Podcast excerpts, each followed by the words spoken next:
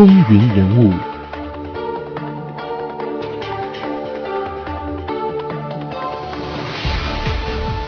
亲爱的听众朋友们，大家好，欢迎来到风云人物，我是华丽。上一期的节目当中呢，我们已经为大家讲述到了美国的第二十八位总统。今天我们要开启的是美国的第二十九任总统沃伦·甘梅利尔·哈定的故事。沃伦·甘梅利尔·哈定是美国的第二十九任总统，那么他的任期是从一九二一年的三月四号到一九二三年的八月二号。他生于俄亥俄州，在一八六五年出生。哈定他的父亲是乔治·哈定，在南北战争的时候呢是应征入伍，后来教过书，而且还当过医生。哈定的母亲。菲比是个医生，所以哈定其实他在小时候呢是在农村长大的。他先前当过一个小报的记者，后来呢，他和比自己要年长的一个商人的女儿弗洛伦斯·克林德沃尔夫，在一八九一年结婚。结婚以后呢，他的妻子就经营报纸来支持哈定投身政界。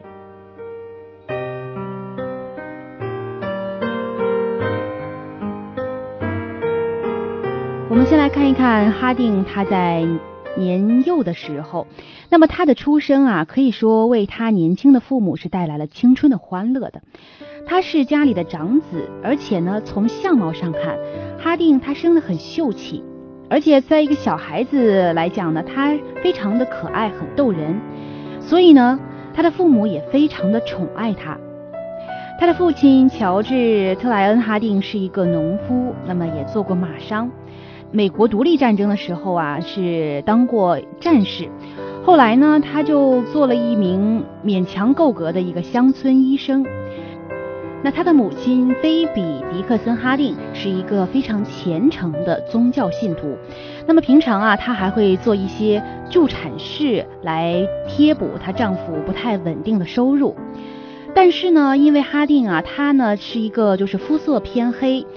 所以他当时在他的家乡就有谣言说哈定的家族里面有黑人的血统，可想而知啊，因为这样呢，也让他的童年可以说失去了很多的欢乐，很多小朋友呢也就不怎么跟他玩儿，也许有些大人们呢，也就是刻意的让自己的孩子要跟哈定他们的家庭要保持距离。那么因为这样啊，哈定其实他在年幼的时候，童年当中啊，也是充满了这个苦恼。但是人往往是这样，就是在你小时候的一些经历会对你的性格造成影响，因为这样的一种经历呢，就养成了哈定他比较温顺服从的性格。到了后来呢，到了上学的年纪，那么他所在的这个家乡啊，一个乡村里面呢，只有一个小学，那么这个小学只有一间教室。当时呢，年幼的哈定呢，就在那儿开始上学。就在这样一个非常简陋的这么一个小学里面啊，年幼的这个哈定呢，就非常朦朦胧胧的开始显露出一些他在演说方面的天赋。在他十岁的时候呢，他就离开了这个学校。那么因为当时啊，他是要随着父亲迁移到卡里多尼亚郊区的一个农场。那么在农场里面啊，照说呢，哈定他也算的是身强体壮。那么块头也不小，要这样讲呢，他应该是具有这种参加体力劳动的素质的。但是呢，非常奇怪，他对于这种日常的这个农场的杂活啊，他一点都不感兴趣，很不热心。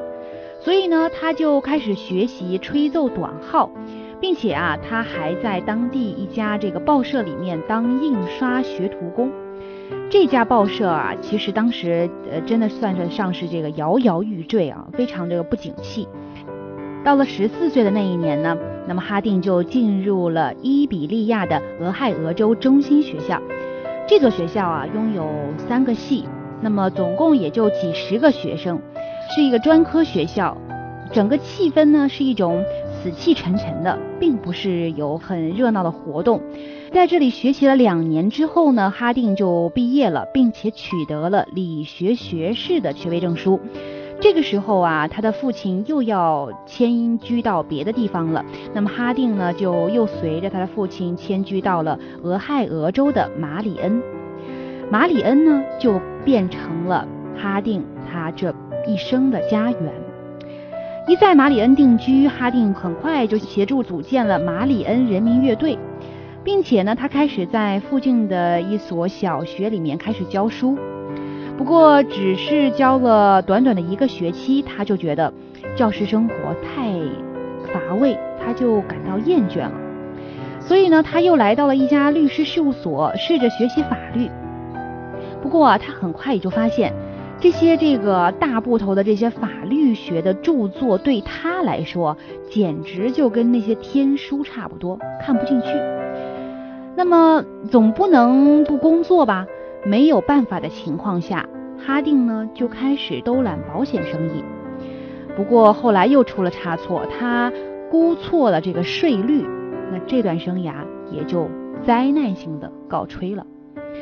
可以说啊，从哈定的这个生活来看，真的是这个生活一次一次的给他出难题。但是呢，幸运之神却又一次一次的向他降临。保险生意的失意使他产生了转换一下工作性质的欲望，所以他就在马里恩民主党的《明镜周刊》报社谋得了一个临时记者的职位。那由于他对1884年共和党总统候选人詹姆斯·布莱恩表现了过分的热情，哎，这个站错了队伍，又丢了这份美差。在1884年的11月份。十九岁的哈定啊，和他的两个朋友筹备了三百美金的这个资金，那么三个人啊合资买下了《马里恩星报》。这是一份非常小的报纸，恐怕也就不比一张这个传单大多少。那么整个报社里的主要财产呢，也就是一架凑凑合合能用的手工操作的印刷机。但是啊，真的是时来运转，一年之后，也就是一八八五年，这桩啊，当时在人们看来基本上属于靠不住的这种又冒险的这个生意啊，竟然是奇迹般的存活了下来，而且啊，还显示出一些成功的迹象。那么后来呢，哈定啊，就从他另外两个合资购买这个报纸的朋友手中啊，买下了《星报》的所有股份。就独自控制了这家报纸。那我们之前讲过啊，在哈定年幼的时候，他就显现出非常善于演说的能力。那么他这种能言善辩，而且非常广交朋友的这种个性啊，就让这个《星报》很快就成为了马里恩最重要的报纸。那俄亥俄州出类拔萃的小镇报纸之一。哎，这个《星报》。可以说是成功了。那么随着这个《星报》的成功呢，哈定的名字也开始慢慢进入这个俄亥俄州的各个地方。从此呢，俄亥俄州的人不仅喜欢读哈定办的这个《星报》，而且也开始注意起这个《星报》的主人，也就是哈定。风云人物，精彩稍后继续。